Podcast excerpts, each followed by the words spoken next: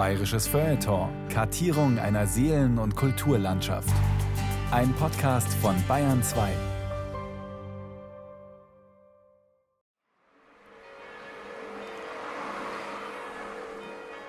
Konnersreuth, ein kleiner Marktflecken in der nördlichen Oberpfalz, Ende der 1950er Jahre. Wer hier aufwuchs, wurde zwangsläufig Zuschauer eines besonderen christkatholischen Schauspiels. Draußen in der Welt erzählten sich Millionen Menschen davon, selbst in Amerika und in Indien.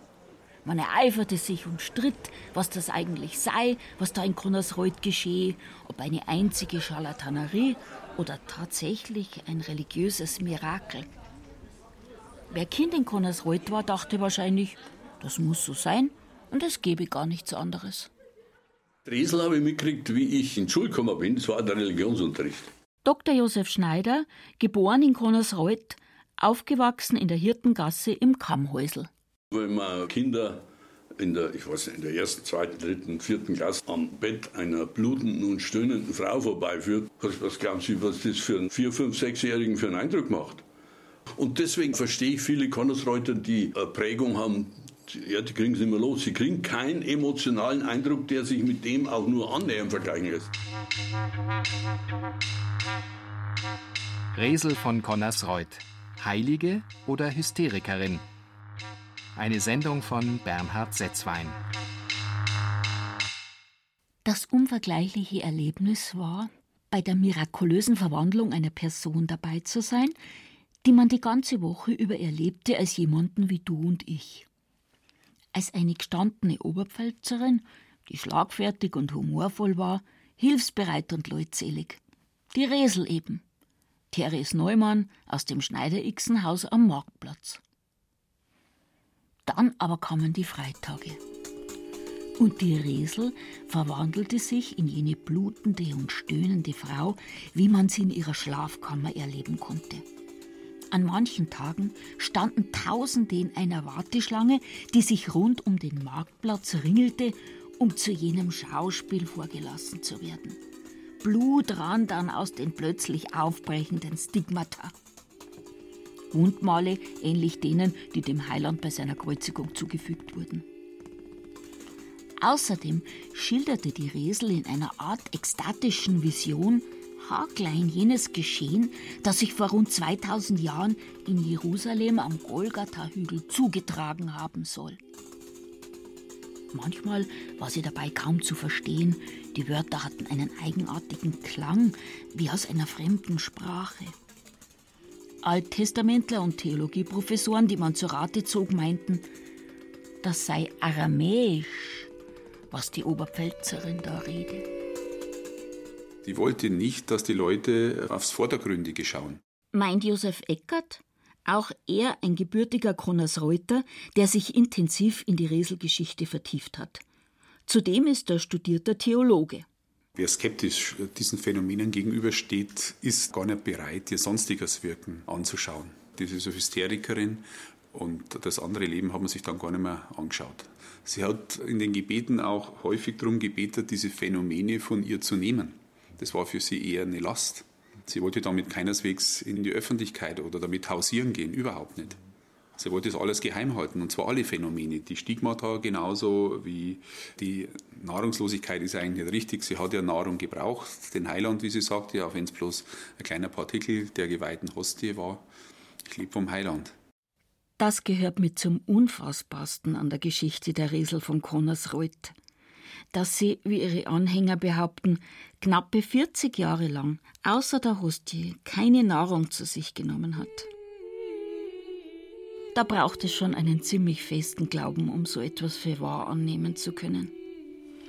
Wundersame Geschichten und heiligmäßige Viten sind freilich schon immer Bestandteil der katholischen Glaubenswelt gewesen. Die Geschichte der Stigmatisation zum Beispiel beginnt mit Franz von Assisi, also im 12. Jahrhundert. Seither sind circa 100 vom Vatikan anerkannte Fälle bekannt geworden, ganz überwiegend Frauen, bei denen die Wundmale Christi sichtbar wurden. Nicht nur Kirchengeschichtler interessierten sich dafür, sondern auch andere Wissenschaftler. Der Arzt und Rechtsmediziner Franz Lothar Schleier zum Beispiel veröffentlichte 1948 eine Zusammenschau mehrerer Stigmatisationsfälle. Der Münchner Facharzt für Psychosomatik, Dr. Ottmar Seidel, erläutert Schleiers Ergebnisse. Er hat zu seiner Überraschung festgestellt, dass bei allen Fällen, also im Lauf dieser Jahrhunderte, der Ablauf und die Symptomatik immer dieselbe ist, nämlich eine Kombination von Stigmen mit visionären Zuständen, wobei in diesen Ekstasen die Gestik, die dabei beobachtet und beschrieben wurde, bei allen dieselbe war, mit so einem Ringen der Hände, so Schraubstockartiges Verbinden der Finger, dann konnte man darauf warten, dass früher oder später die Nahrungslosigkeit vorgebracht wurde. Das alles findet sich auch bei Therese Neumann und das heißt, wer diese früheren Fälle kennt, der konnte eigentlich fast darauf warten, welche Symptome im Einzelnen jetzt auch bei Therese Neumann auftreten werden. Dr. Ottmar Seidel beschäftigt sich schon lange mit dem Fall. Das liegt bei ihm gewissermaßen in der Familie. Schon sein Großvater kannte die Neumann Teres. Man sollte auf der bayerischen Form des Vornamens bestehen, so steht es im Taufregister, so unterschrieb die Neumann ihre Briefe. Amtsarzt Dr. Otto Seidel aus Weiden also observierte Teres Neumann einmal zwei Wochen im Haus ihrer Eltern. Veranlasst hatte das der damalige Regensburger Bischof Franz Anton von Henle, der alles andere als überzeugt war von dem, was ihm berichtet wurde. Es hieß, Teres Neumann brauche nicht nur keinerlei Nahrung mehr, sie habe nun auch noch die Flüssigkeitsaufnahme eingestellt. Mit dem Nicht-Essen und Nicht-Trinken ist natürlich eine naive, dörfliche Vorstellung. Ja. Ich, ich muss so jemanden ja aus der gesamten Naturgesetzlichkeit herausnehmen. Also die hat äh, Körpertemperatur verliert Wärme, die, die Entropie muss um, also es müssen sämtliche Naturgesetze auf den Kopf gestellt werden. Also insofern, wie ich gesagt habe, das ist eine Zeigerpflanze auf ein Habitat. Sagt Dr. Josef Schneider heute. Sein Lebensweg führte ihn heraus aus Connersreuth und machte ihn zu einem Doktor der Naturwissenschaften, der später als Pionier in Digitaldrucktechniken tätig war. Sein Bild von der Zeigerpflanze macht eines deutlich. Das Aufblühen eines solchen Phänomens wie das der stigmatisierten Bauernmarkt sagt mehr über das Substrat aus, auf dem es gedeiht, als über die wunderliche Blüte selber. In Connersreuth jedenfalls war man der Meinung, der Glaube allein genüge voll auf. Wissenschaftliche Nachprüfungen brauche es keine. Nur sehr widerwillig stimmte man der Untersuchung von Amtsarzt Seidel zu. Ihm an die Seite gestellt wurden vier Malersdorfer Ordensschwestern. Erst jüngst hat der Enkel, Dr. Ottmar Seidel, auf seinem Dachboden Aufzeichnungen der Schwestern gefunden. Das sind die Notizen, schauen Sie mal, so schreiben nur Nonnen. Das ist eine Nonnenschrift, ja. Und das ist das Protokoll dieser Beobachtungszeit. Da schauen Sie mal, wie viele Besucher in der Zeit, wo sie kontrolliert werden sollte, gekommen sind. 2560 Laien, 200 Geistliche. Und so sieht es also aus. Und das sind die Bilder von den Stigmen und so weiter. Und die Schwestern mussten die nur strengstens beobachten. Und das Beste fand ich, wo die gesagt haben, und das soll eine Heilige sein, das haben wir uns ganz anders vorgestellt. Und die sind auch nie wieder dorthin.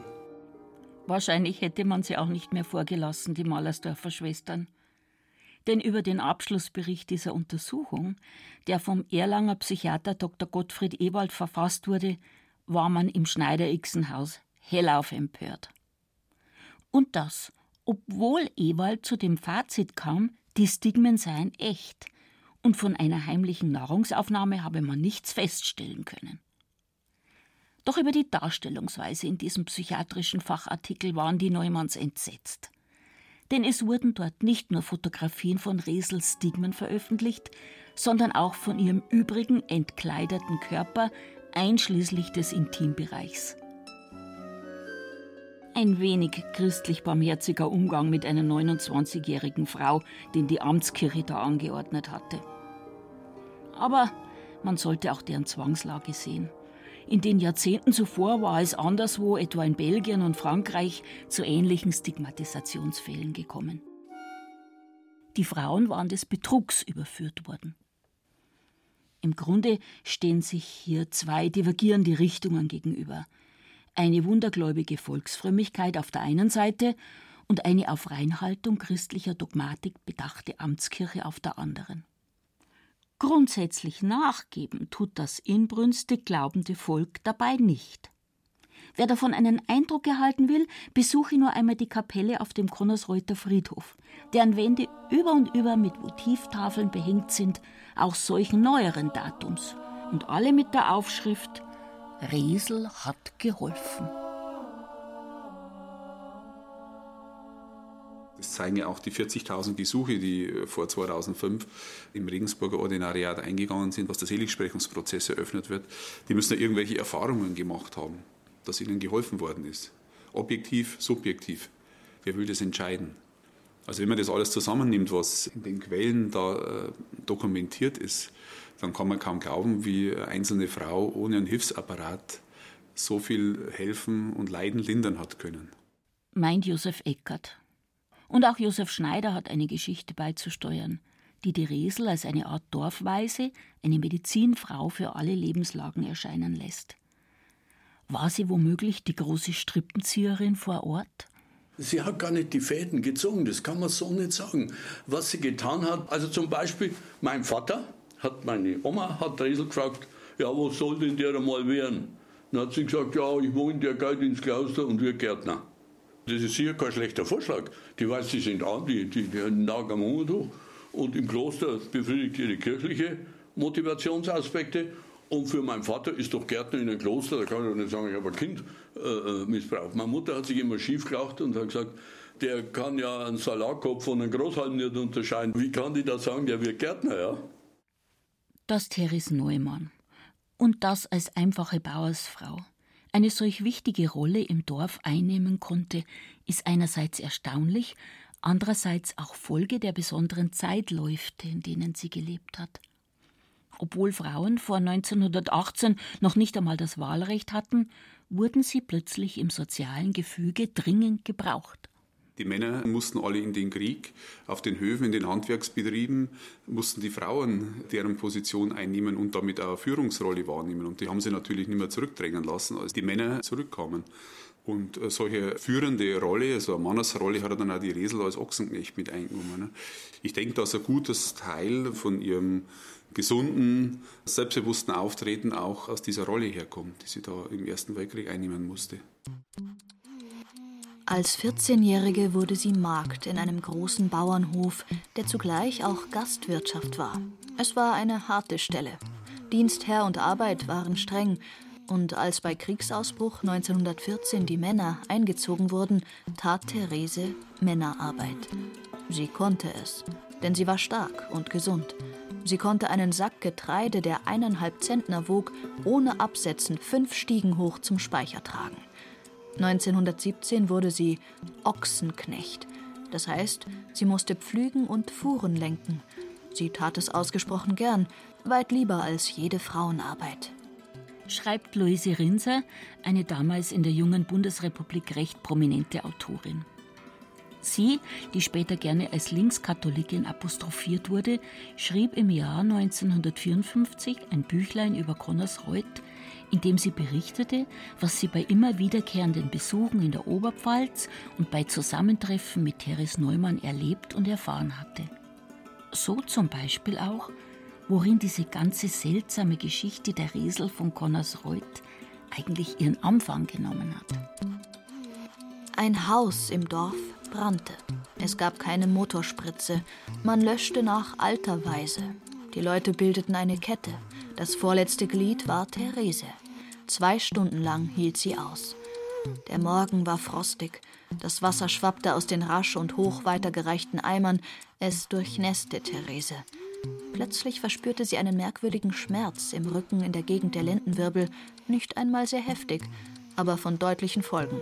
Der Eimer entfiel ihren Händen, ihr rechter Fuß glitt vom Stuhl, sie drohte zu fallen, aber sie hielt sich eben noch an einer Wand fest. Sie vermochte nicht weiterzuarbeiten, aber sie konnte noch alleine nach Hause gehen. Letzteres ist ein besonders neuralgischer Punkt. Denn die Frage, ob sich Therese Neumann nach diesem Unfall auf den eigenen Beinen nach Hause schleppte oder ob die Verletzung eine Beschädigung des Rückgrats so gravierend war, dass sie eben nicht mehr selber gehen konnte, wirft ein jeweils anderes Licht auf das, was dann passiert ist. Resel klagte über Lähmungserscheinungen, wurde schließlich sogar blind. Sieben Jahre lang dauerte dieser Zustand. Die Ärzte attestierten der jungen Frau, sie leide an hysterischen Einbildungen. Denn einen nachweisbaren körperlichen Grund für ihr Gelähmtsein konnten sie nicht feststellen. Dann kam der 17. Mai 1925. Eine göttliche Stimme sprach zu ihr, sie solle aufstehen und dann werde sie sehen, dass sie wieder gehen könne.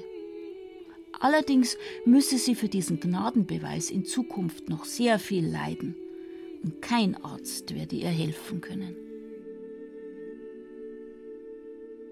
Allein die Krankheitsgeschichte ne, hat er auf ca. 50 Seiten niedergeschrieben. So genau wie vor ihm keiner und meines Wissens auch nach ihm keiner. Und äh, hinter diesen Wissensstand sollte man eigentlich nicht zurückgehen. Derjenige, von dem Josef Eckert hier spricht, ist Fritz Gerlich. Von ihm stammt das akribischste Buch zu Resel von Connersreuth und noch dazu eines mit seinerseits wundersamer Vorgeschichte. Fritz Gerlich war in den 1920er Jahren Schriftleiter der Münchner Neuesten Nachrichten gewesen. Sein Mitarbeiter Erwein von Aretin hatte ihm einen Beitrag über Connersreuth geschrieben, der ungeheure Publicity erfuhr. Allein in 32 Sprachen wurde er übersetzt. Doch Gerlich plagten Zweifel, ob er da nicht etwas publiziert hatte, was sich später vielleicht als Betrug herausstellen würde. Er fuhr also selber in die Oberpfalz, angeblich, wie Aritin später schrieb, um den ganzen Schwindel aufzudecken. Die Riesler scheint bereits irgendwie geahnt zu haben, dass da jemand kommt, für den sie wirklich da sein muss und Zeit haben muss. Und aus zumindest einer Quelle habe ich eben gelesen, dass schon im ersten Gespräch die Riesel ihm sein eigenes Leben erzählt hat. Also Dinge, die nicht einmal seine Frau wusste. Und das waren schon sozusagen die ersten ja, Ursachen, die seinen inneren Widerstand zusammenbrechen ließen. Er beschreibt aber des Öfteren, dass er noch monatelang skeptisch blieb und so genau wie möglich, auch mit gegnerischer Einstellung, äh, alles überprüft hat. Er hat recherchiert nach allen Regeln der Kunst, die Rezepte kommen lassen, alle Zeitzeugen befragt, die Ärzte, die Apotheken, also was halt irgendwie möglich war. Und das hat er in seinem Doppelband auch niedergeschrieben. Nicht nur, dass er dieses zweibändige Werk schrieb, Fritz Gerlich wurde zu einem der vehementesten Verteidiger der Resel von Connersreuth. Der geborene Calvinist trat zum Katholizismus über, verließ die Münchner Neuesten Nachrichten und gründete eine eigene Zeitschrift mit dem Titel Der gerade Weg. Ab Januar 1932 nahm das Blatt unter rein katholischen Grundsätzen, wie es im Vorwort heißt, seinen erbitterten Kampf gegen die Nationalsozialisten auf der allerdings nicht sehr lange währen konnte. Gerlich wurde nämlich eines der ersten Opfer der neuen braunen Machthaber. Gleich nach Hitlers Wahl zum Reichskanzler Anfang 1933 wurde er verhaftet und ein Jahr später im KZ Dachau ermordet. Die Nazis wussten, das ist eine Gegnerschaft. Also die haben das genauso deutlich gesehen wie umgekehrt. Riesel und der Konnersreuter Kreis der wurde erst nach dem Krieg so richtig erkennbar, dieser Konnersreuter Kreis, der sich ab den frühen 1930er Jahren mit Therese Neumann als einziger Frau im Mittelpunkt formiert hatte. Zu ihm gehörten Geistliche wie der Philosoph und Karmeliterpater Titus Brandsma und der fränkische Pfarrer Georg Häfner, beide in Dachau ermordet aber auch der Journalist und Schriftsteller Friedrich Ritter von Lahmer, der im Gefängnis Stadelheim auf ungeklärte Weise ums Leben kam. Ein Wunder, dass ausgerechnet Therese Neumann unbehelligt blieb. Dabei gab es in den allerletzten Kriegstagen noch eine eigenartige Militäraktion einer deutschen SS-Einheit, die offenbar den Beschuss der völlig bedeutungslosen Ortschaft Connersreuth durch die vorrückenden Amerikaner provozieren sollte. Tatsächlich hätte es die Riesel zusammen mit einer Schar Kinder beinahe noch erwischt. Ihr Erdlochversteck wurde von einer Granate getroffen. Doch letzten Endes ging alles gut aus. Die Amerikaner befreiten den Ort, von dem sie genau wussten, wen sie vorfinden würden. Es soll einen Befehl eines US-Kommandanten gegeben haben, Connersreuth wegen Teres Neumann zu schonen. Amerikanische GIs und ihre Familienmitglieder, die auf dem nahegelegenen Truppenübungsplatz Grafenwöhr stationiert wurden, waren es auch, die nicht unwesentlich dazu beitrugen, dass die wundersame Geschichte von der stigmatisierten Bauernmarkt hinaus in die Welt getragen wurde, vor allem in die Jenseits des Atlantiks. Ich meine, wir waren amerikanische Besatzungszone und die Amerikaner waren also ganz wild auf dieses Girl, wie sie sagten. Und auf der anderen Seite kannten ja alle oder sehr viele die Resel und fanden sie dann eine ganz normale Person. Also diese Mischung als Volksheilige und als eine Normalperson, die war doch sehr was Besonderes. Und dann hat sie auch sehr viel, also gewirkt und Gutes auch getan den Leuten. Und ja, also es gehörte zur Identität eigentlich unserer Gegend dazu. Sagt selbst Dr. Ottmar Seidel, der Psychosomatikarzt, der dem Geschehen in Connersreuth mit der Skepsis eines Mediziners und Naturwissenschaftlers gegenübersteht. Auch wenn er ablehnt, irgendein Wirken überirdischer Kräfte anzunehmen, so ist er doch auch bereit einzuräumen, dass hier etwas sehr Faszinierendes offenkundig wird. Das zeigt eigentlich die Macht der Fantasien über den Körper und religiöse Fantasien scheinen eine viel größere Macht zu haben als andere Fantasien. Es hat sich mittlerweile auch ein Forschungsgebiet etabliert der sogenannten Neurotheologie, wo man also die theologischen und religiösen Vorstellungen im Gehirn nachzuweisen versuchte und man muss sich ja auch vorstellen, die religiösen Fantasien waren ja in der Geschichte der Menschheit wahrscheinlich die ersten relevanten Fantasien, die sich etabliert haben.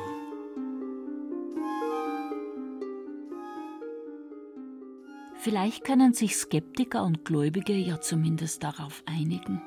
Das Schauspiel von Connersreuth, das jahrzehntelang ein kleines Oberpfälzer Dorf zur Bühne einer weltweit beachteten Aufführung machte, erzählt eine Geschichte, die eigentlich so alt wie die Menschen selber ist. Was in ihr zum Ausdruck kommt, ist die Macht menschlicher Vorstellungswelten. Allein darüber schon lässt sich staunen. Wunder hin oder her.